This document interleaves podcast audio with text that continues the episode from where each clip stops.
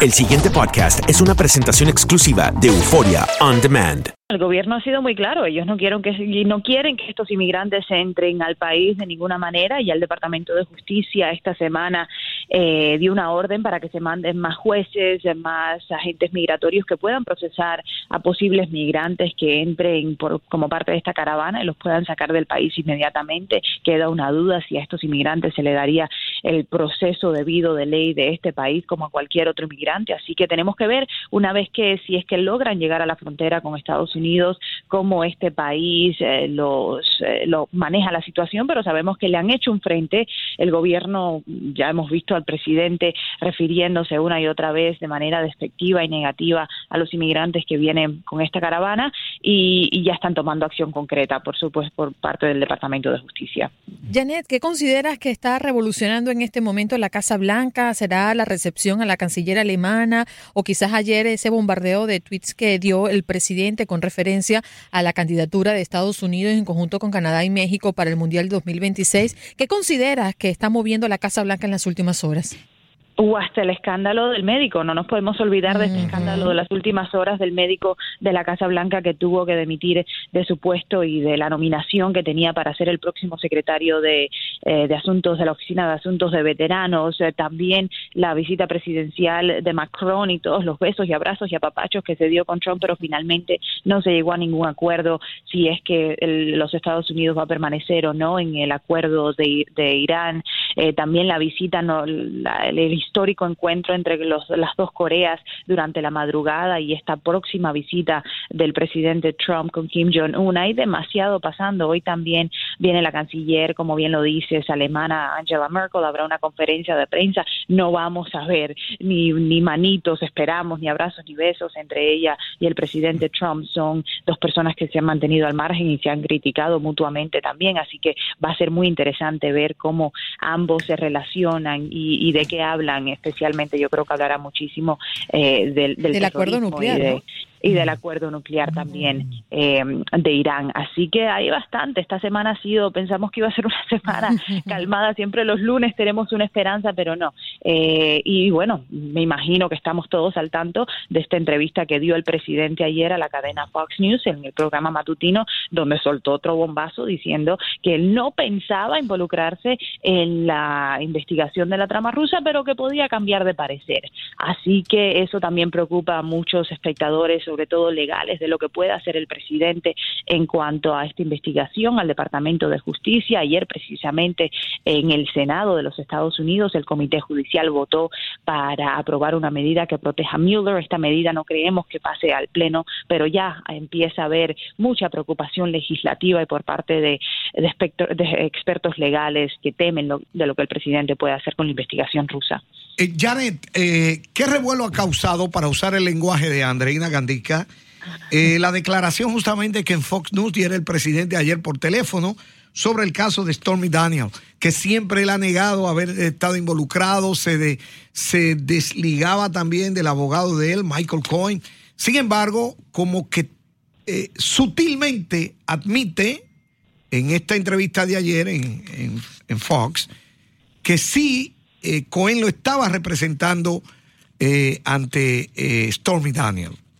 Exactamente, es la primera vez que escuchamos al presidente decir con palabras muy claras que efectivamente Michael Cohen le estaba representando en el caso de Daniels. Ahora la pregunta, que el presidente ha dicho que no, que él no sabía absolutamente nada de estos 130 mil dólares que se le pagó a Stormy, pero si sabes que te están representando, ¿quién cometió una falla? ¿O está mintiendo Michael Cohen al decir que este dinero lo sacó de él, de su bolsillo y que nunca supo nada?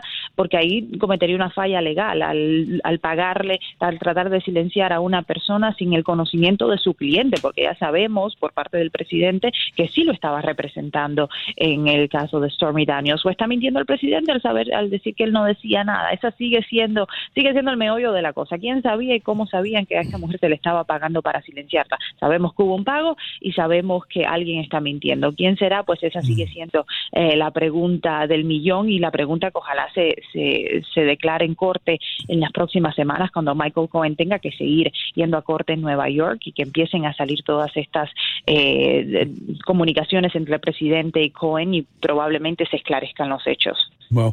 Eh, ¿Tú crees que, esto que está ocurriendo en Corea entre Kim Jong-un y Moon Jae-in, perdona si pronuncio los nombres mal, eh, ¿tú crees que esto va a ser como, como eh, un crédito grande que va a tomar el presidente Donald Trump? Él va a ser capaz luego que esto suceda, si sucede un acuerdo, que parece, todo parece indicar que sí se va a llevar a cabo un acuerdo de paz, que va a ser algo que Donald Trump puede usar para una reelección luego, aunque todavía estamos a mucho tiempo de eso. Sí, por supuesto. Esto es algo que ya eh, todo analista apunta como si se da, si se da esta reunión entre el presidente y Kim Jong-un, si logran un acuerdo de, de nuclearización eh, firme y concreto, eso va a ser un acto histórico. Es algo que ningún presidente de los Estados Unidos lo ha podido lograr.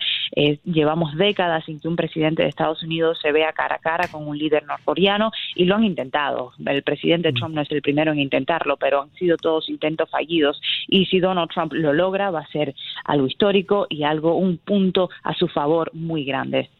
Mira, otro tema que está bien caliente es la actitud de James Comey frente a, Trump. Eh, ¿Cómo se está ventilando eso ante la posibilidad de un interrogatorio de Mueller hacia, hacia Trump? Pues se siguen viendo las caras, y siguen los ataques eh, mutuamente de Trump a Comey, Comey a Trump, quién es mentiroso, quién dijo qué, quién filtró qué. Es la palabra del presidente contra la palabra de Trump, básicamente, contra la palabra de Comey, perdón. Básicamente, yo creo que al final eh, Mueller va a ser el que llegue al fondo de, de quién dijo la verdad, si es que Comey exageró en los memos, como dice el presidente, o si es que verdaderamente las cosas sucedieron, eh, como dijo Comey, de que él le pidió lealtad, etcétera, etcétera. Así que en algún momento Comey es la pieza clave eh, de la investigación de Mueller en cuanto a obstrucción de justicia.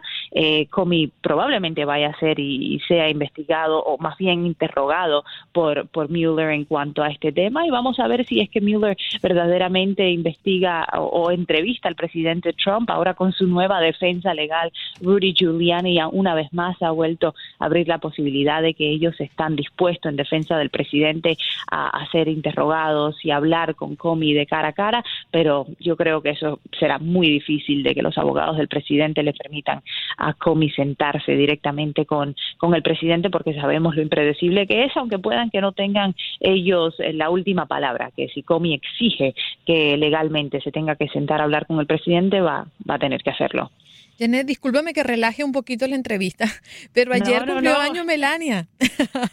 No le regalaron nada. No, y parece que se fue con la mano. Ay, Dios mío, qué, qué, qué show, qué show. Bueno, fíjate lo que ocurrió, para los que no saben, en esa entrevista concedida a Fox, le preguntaron, le preguntaban que ayer cumplía año Melania. Y dice, bueno, eh, no le he comprado mucho, la verdad no tengo tiempo, estoy muy ocupado para ir a comprar regalos. Y después quiso como remendar la cosa y dijo, bueno, unas unas preciosas flores, bueno, un, precioso ramo y, del mundo. Y, yo no sé qué más quería decir, pero lo cierto es que los comentarios en las redes sociales, por supuesto, nos hicieron esperar, decían qué aburrido, matrimonio, pero definitivamente no, no hay como un feeling, con como una apreciación hacia su mujer, ¿no? La pobre Melania cumplió 48 años ayer y no se llevó ni, ni, nada.